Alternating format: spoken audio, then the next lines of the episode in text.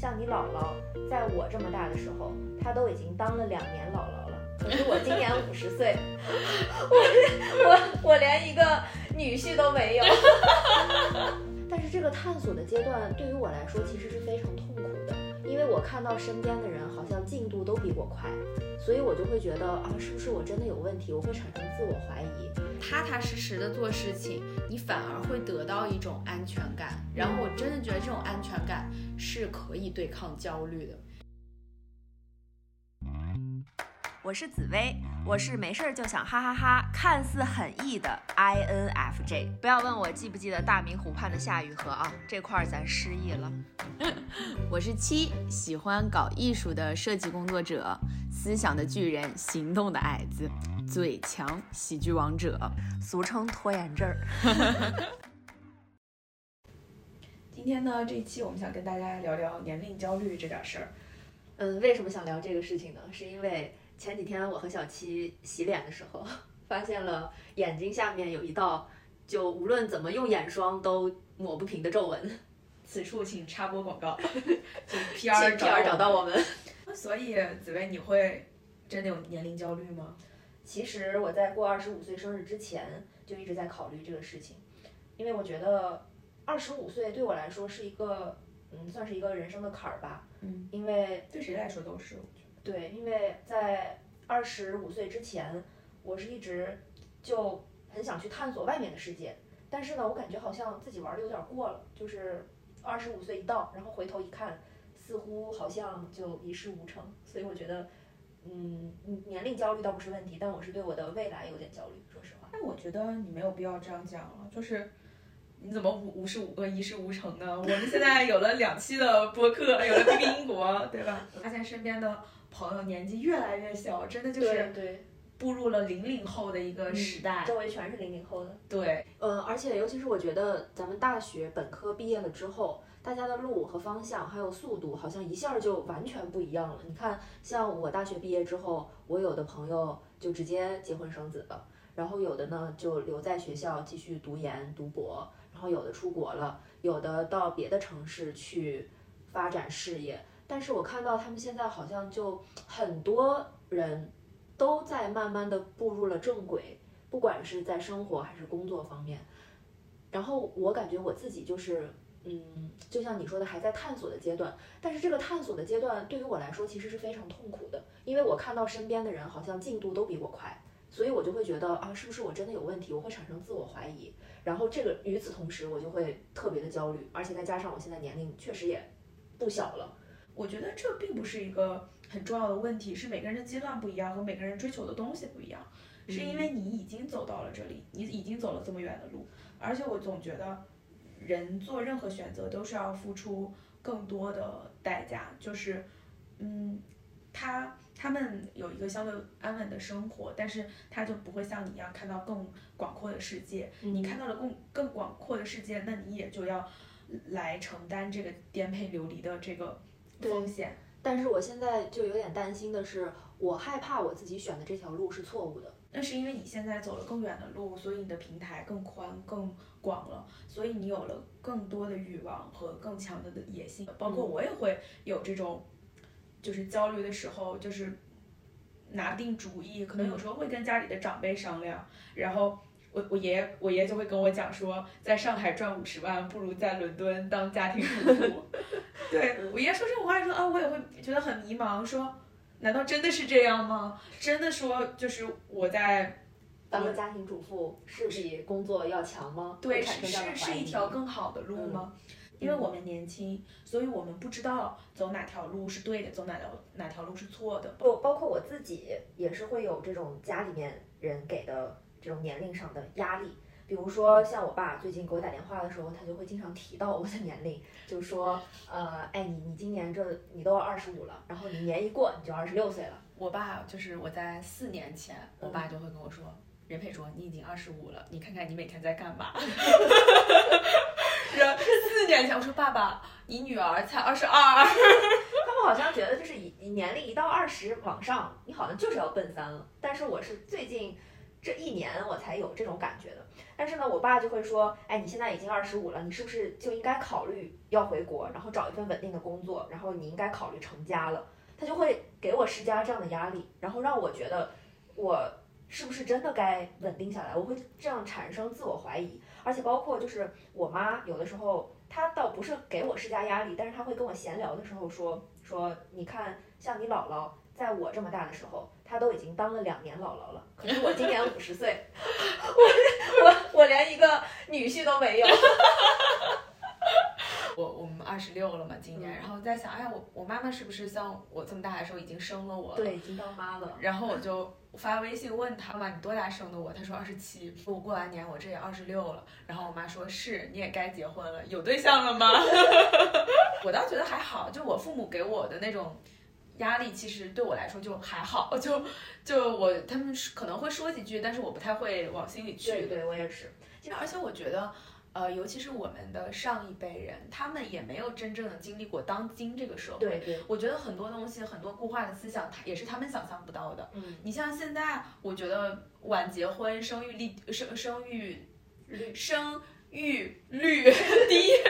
也是一个很正常、很普遍的现象。而且我那天有看到新闻说，中国现在已经正式进入负增长的时代。对，所以我觉得，嗯，他们不能替我的人生做决定，他们也不能说他们的人生就是完美的，嗯，他们的人生就是我们想要的人生。我觉得他们只是，嗯，可以站在一个过来人的身份，然后帮我们提一些让可能会让我们少走弯路的这么一个建议，但是对对听不听还得看我们自己。对对对对，因为我觉得现在社会发展的非常快了，他们的建议也未必是正确的，他们的想法也未必是正确的。对，嗯，就像我我朋友也跟我讲过一个特别好笑的事情，就是我们当时呃上学的时候，就是本科的时候，然后有一个他的就是我朋友的同学，就同班同学，嗯然后当时他们在呃大二还是大三的时候就未婚先孕了。嗯然后这个女生呢，就选择休学了一年，把这个孩子生下来，然后两个人也办了婚礼。这个、嗯这个男生也是相对比较负责任的。当时那个毕业典礼的时候，这个女生是抱着她的孩子来的，然后我们院长也特别开心，还跟她合照了。嗯然后他就把这个故事回去讲给他妈妈听。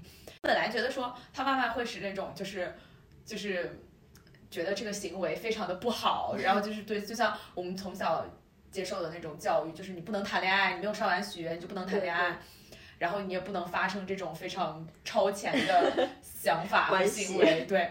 但是他没有想到的是，他妈妈说：“哦，人家这样真不错，学位学位学业又有家庭，对，人家说学位学位也有了，孩子孩子也生了，就是人家所有太有效率了。就是人生赢家，属于是。然后我朋友就是内心就是五雷轰顶，大受震撼。有时候会觉得现在我们这个社会，就中国现在的发展到今天，其实对女性的压力真的是越来越大了。嗯就人们好像对女性的期待越来越高。我觉得这也是很多人，就是很多我们呃。就是很多时候我们焦虑的源头之一，包括社交媒体，嗯我们要求女孩子要精致，女孩子要优秀，女孩子要独立，女孩子又要能照顾家庭总。而言之，就是需要你必须非常完美。对，嗯就你一定要是 perfect，这是一个男权社会的凝视，嗯就是因为男权的社会是这样，所以他们对女生有了这样各种各样的期待。对，但是我们真的太辛苦了，就是 我觉得，我觉得真的不必那么辛苦。嗯，我我记得前几天我也是听到有一个观点，就是说，嗯，你会怀念你二十多岁的这么一个时期吗？然后有一个三十多岁事业比较有所成的一个女性导演，然后她就说她完全不会怀念她在二十多岁的那个样子、那个状态，因为她说她在二十多岁的时候没有见过什么世面。我在那个年龄，我每天脑子里想的全部都是如何讨好别人，而不是去提升我自己。我那个时候好像就是除了年轻之外，我什么都没有。但是呢，现在他三十多岁，回过头来再想一想，他想要的东西他全部都得到了，所以他会觉得说，他更喜欢成熟了之后，三十岁以后事业有成，能够真正养得起自己的自己。我觉得二十五岁对于我来说，应该算是一个要探索的年龄，但是这个探索不会像是，嗯，我二十五岁之前，呃，是那种向外探索，我要探索这个世界，我要探索自由。但是我更多的是觉得，二十五岁以后，我们是需要呃向内向内探探索，对，对就是要向内感知自己真正需要的是什么。所以我有时候也觉得说，先立业再成家，嗯。已经不光光呃不光是男性的期待，其实有时候你可以去发现，我们现在很多社交媒体上，大家很多我知道有时候可能是为了吸引眼球，为了抓住这个观众，对，还是为了抓流量，他们大家会说哦，我二十五岁买房了，我二十三岁存款百万，对对我多少多少岁，就他们会给这个标题加一个定义，对，就是然后让观众看上去就会觉得哦，我更焦虑，我更急局对，促。没错，社交媒体上大家呈现出来的东西一定都是最光鲜亮丽的，没错，没有人会说我把我的所有的负能量、我的负负面情绪、我消极低迷的东西去一直发在网上。而且说实话，人性就是这样的。如果我发了这些负能量的东西，其实大家并不愿意看。嗯，大家所以所以想看到的都是那种很 fancy 啊，很很光鲜的东西，才会让观众有更多的期待。其实我姐姐给我的感触也蛮大的。嗯我姐姐是一个就从小也算比较优秀的一个人，然后他当时呃本科也考上了二幺幺，毕业以后呢，他当时升到了澳洲的。那个昆士兰大学也是很深的感触，是我姐二十五岁的时候，也是这个年龄段，就她那一阵子心理状态一直都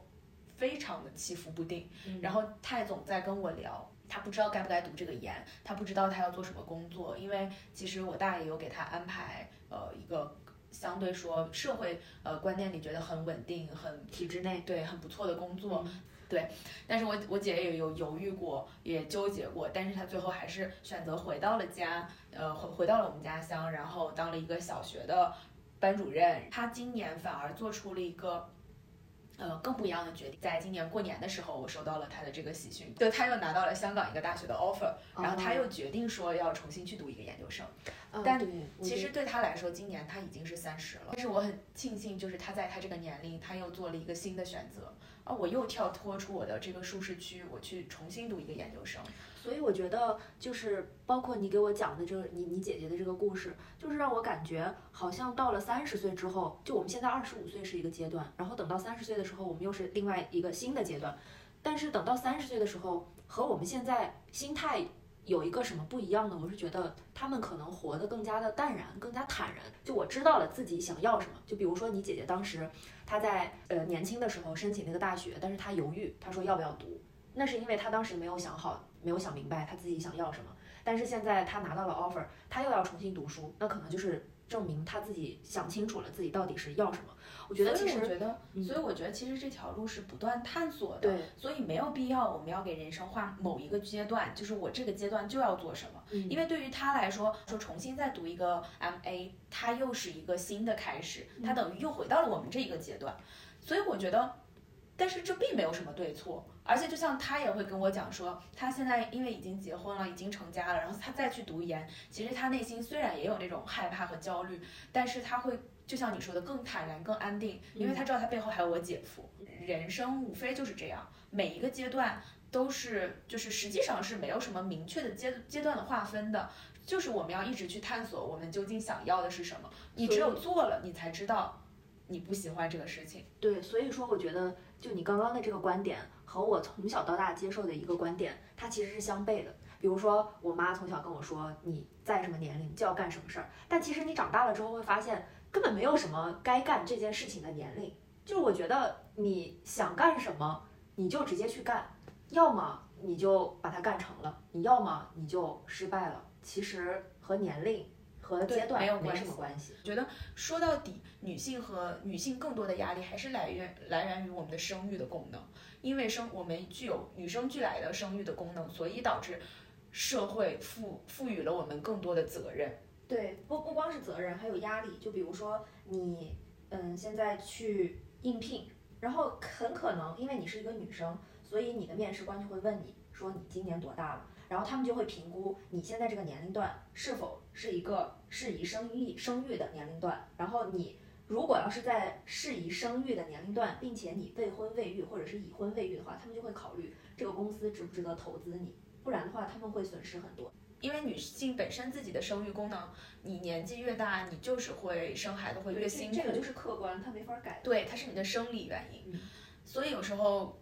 我其实会觉得，sometimes 我的焦虑是孩子，就因为我我不认为婚姻对我来说非常重要，但我真的非常想要小孩。我生孩子的这个意愿会迫使我要赶快往前走。赶快定下来。对对对，赶快要，起码说要自己要非常的独立，能够不依靠任何人，我才能让我的孩子来依靠我。这是我有时候的一个想法。想干什么，你只要听从自己的内心。其实无论你是选择回归家庭，还是在这个年龄段选择继续探索你的事业，只要你觉得这个是 OK 的，没有对错，对都是可以去做 Follow。your heart。对对，我很多很大程度上，我留在英国的原因是因为，嗯，他们这边的人对于年龄这件事情是很松弛的，因为你看，就像我刚刚咱们聊到的，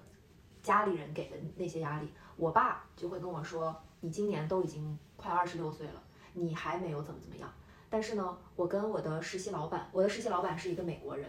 一个美国的三十五岁的女性。然后我跟她聊这件事情的时候，她就会说啊，天哪，你现在才二十五岁，你好年轻啊！你想，你可以干你任何想干的事情。我觉得他们就是欧美人和东亚文化里面的我们这种这种语境下的人，他们的观念是完全不一样的。就外国女生在这个年龄，她们就是会 dating 啊，dating 不同的人，对对对，就是会去，她们不光在探索自己的事业，也在探索自己的爱情。对，没错。就对他们来说，这几年其实非常的关键，也非常的精彩。对，就像呃，我刚刚还还讲讲到我那个实习的老板，哦，他就说啊，如果你想 dating 男人的话，那你就去 dating app 上就嗯把男人约出来，然后有大把的男人对然后你还可以练口语。对然后我我跟他说，我说我想做记者，他说如果你你现在二十五岁，你想做记者，那你就去积极的去 reach out 去 networking，那你就可以得到任何你想要的机会。我觉得在他们的眼里，好像除了去呃试验各种可能性之外，好像在在他们的视野里就是 everything is possible。对，我们如何就我们怎么样去跟自己和解呢？嗯就你有时候你回过头去想，我在我们中华民族的历史长河当中，你你想我们再往前面发展一百多年，其实很多女性可能十几岁就要被结婚，就要就要生就要孩子被结婚，对啊，就是被结婚，就并不是自己主动选择结婚，就是被结婚对，所以我觉得这是一个社会发展的一个进度的问题，嗯就也很正常。所以我们没有必要焦虑。你看，因为以前古时候规训的就是说，你十几岁你是一个该结婚的年龄。那你看那个，时候是最适合生育的年龄。对，但你看现在不也推到了二十五？我觉得再过一百年，说不定推到三十五也也是很有可能的。对，我经常会怎么样去开解我自己？就是我常常会呃会想啊，如果你能够把这个时间的尺度拉得足够大，看就是当下的这某一个时刻，尤其你有时候想一下，就是时间也好，或者是年龄也好，它只是人类的一种计量单位。嗯实际上就是他们的概念都是具有相对性的，时间具有相对性嘛，对吧？对所以我一直觉得年龄也具有相对性。对，所以我不觉得说我们要去。横向的对比，就像跟我们的朋友对对，跟我们同一年龄段的人，跟我们不同国家但是同一年龄段的人，就是我觉得没有什么可比性。对，我们其实应该是要纵向的去对比，就是跟对，之前的自己对比，你有什么更好的地方，而不是说就是现在要横向对比，就是说你周围的人都怎么怎么样了，那你现在还没有怎么怎么样，所以你是不是很失败？我觉得还是因为网络发达，给我们的压力和焦虑越来越多，对，然后我们就会觉得自己是不是很失败，就会产生这种自我怀疑。嗯，对，因为我觉得你的一生是你自己的，对，走的每一步呢，都应该是你自己的尺度。然后每个人的阶段性呢，也都不一样。就像我们 小时候政治总学的一句话是：事物的发展规律一定不是一成不变的，对吧？对它都是有起伏的。所以我觉得人生呢，就是我们我们就是一边得到一边失去些什么。对所以你这个阶段你可能失去了一些东西，但在下一个阶段你得到了一些。有的人呢，是我现在这个阶段得到了一些，我下一个阶段可能又会失去一些。对，其实一切都是相对平衡的。量子纠缠。诺贝尔奖其实我也不懂物理纠那个量子纠缠这个概念，但是 但我记得就是在我浅薄的在我浅薄的认知里，我觉得也是一种量子纠缠。所以我呢，我一直都是一个我只关注我自己。我只关注我自身的一个人，我只我只会考虑我当下是否开心，我是否在为我想要的生活、我想要的东西在努力。只要我自己知道，啊、我当下我是在进步的，我是在往前走的，我就非常的满足。嗯，所以我觉得，嗯，这种这种感觉，其实说白了就是，要踏实做事儿。嗯，焦虑很大程度上就是你当你自身的欲望配不上你自身的野心的时候，对，就是说白了，就是你精神内耗，你想的太多，做的太少，你就是会焦虑。对，嗯，你刚刚说你永远都是在和自己做纵向对比，但是呢，我其实是一个很喜欢跟别人暗自比较的人。然后我最近也是在想，就说，你看我既然我既没有稳定的工作，我也没有稳定的家庭，我仿佛就是比别人慢一拍。但是呢，如果我自己仔细想想，我真的是什么都没有得到吗？我在这个年龄真的是一事无成吗？好像也不是这样的，因为他们在忙着组建自己家庭，忙着谈恋爱，或者是忙着挣大钱的时候，我一个人我去探索了更大的世界。对啊，就是你有家庭的时候，你没有办法去玩那么对，我。就没有没有精力再去探索更大的世界了。有的时候人活着就是一种精神状态，嗯，你没有必要真的去计较，呃，或者说在意眼前的一点利益，或者说我当下某个时刻我拥有了什么，因为这个对于时间来说真的是毫无意义的。嗯所以我有时候觉得。更理性的方法呢，是就是我们可以先分析自身的这种优劣优劣势，嗯，然后呢给自己定一个适合自己的目标。对这个适合非常重要，因为我觉得有的时候我们总去看别人的生活，然后我们就会有过分的幻想，我们会有过分的期待。就是有点乱花渐欲迷人眼。对，就是当你有了。太高的一个期待和一个就是不切实际了，说白了，嗯就因为我一直觉得我是一个理想主义的人，但是我真的觉得，如果你的理想主义是完全的不切实际，你又不愿意说踏实的从每一个小步开始做起的话，那你这个真的就是在做梦，说难听一点。所以我觉得就是你要定一个适合自己的目标，然后以一个很长远的眼光看待你眼前做的这件事情，所以。这种踏踏实实的做事情，你反而会得到一种安全感。然后我真的觉得这种安全感是可以对抗焦虑的。对，所以我现在也觉得把期待放到自己身上，然后也不要把定期待值要降低。对，就无论是对别人也好，还是对自己也好，就最好就是对别人就不要有期待，无论是男人还是朋友还是家人，然后把这个期待放在自己的身上，然后但是也不要过高、过于苛刻的要求自己。去要求自己，对，对，只要你每天进步一小点，你就会觉得你的生活快乐很多。嗯所以那种快乐和那种开心和那种轻松的状态，我觉得其实是人生最重要的事情。嗯，在节目的最后呢，想再跟大家分享一句话，就是《朗读者》里面有一句话我特别喜欢，他说：“一直觉得一个人的衰老不是以他有没有皱纹、有没有白头发或者有没有眼花来判断的，人的衰老是在于他还敢不敢为了一件事儿去倾注自己的所有。”这句话我特别喜欢。我甚至觉得，我有时候会开始规划我的老年生活，因为我觉得我现在常常会有一种那种未知的探索欲，我想学习很多的东西，但有时候我总觉得自己的时间不够，可能因为是年是年轻，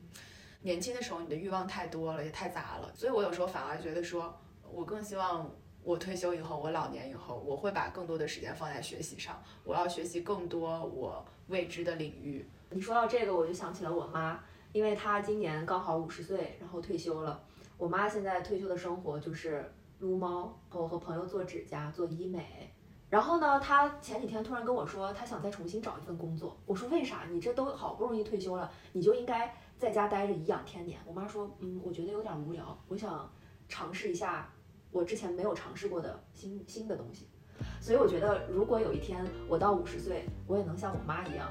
就是在她那个年龄再尝试新鲜的东西，那其实会是一个和现在完全不一样的体验。希望大家能听完这一集，能有一点小小的收获，嗯能够真正的跟自己的内心和解。至少能让自己放平心态，从容的和自己相处。感谢聆听，下期再见。拜拜。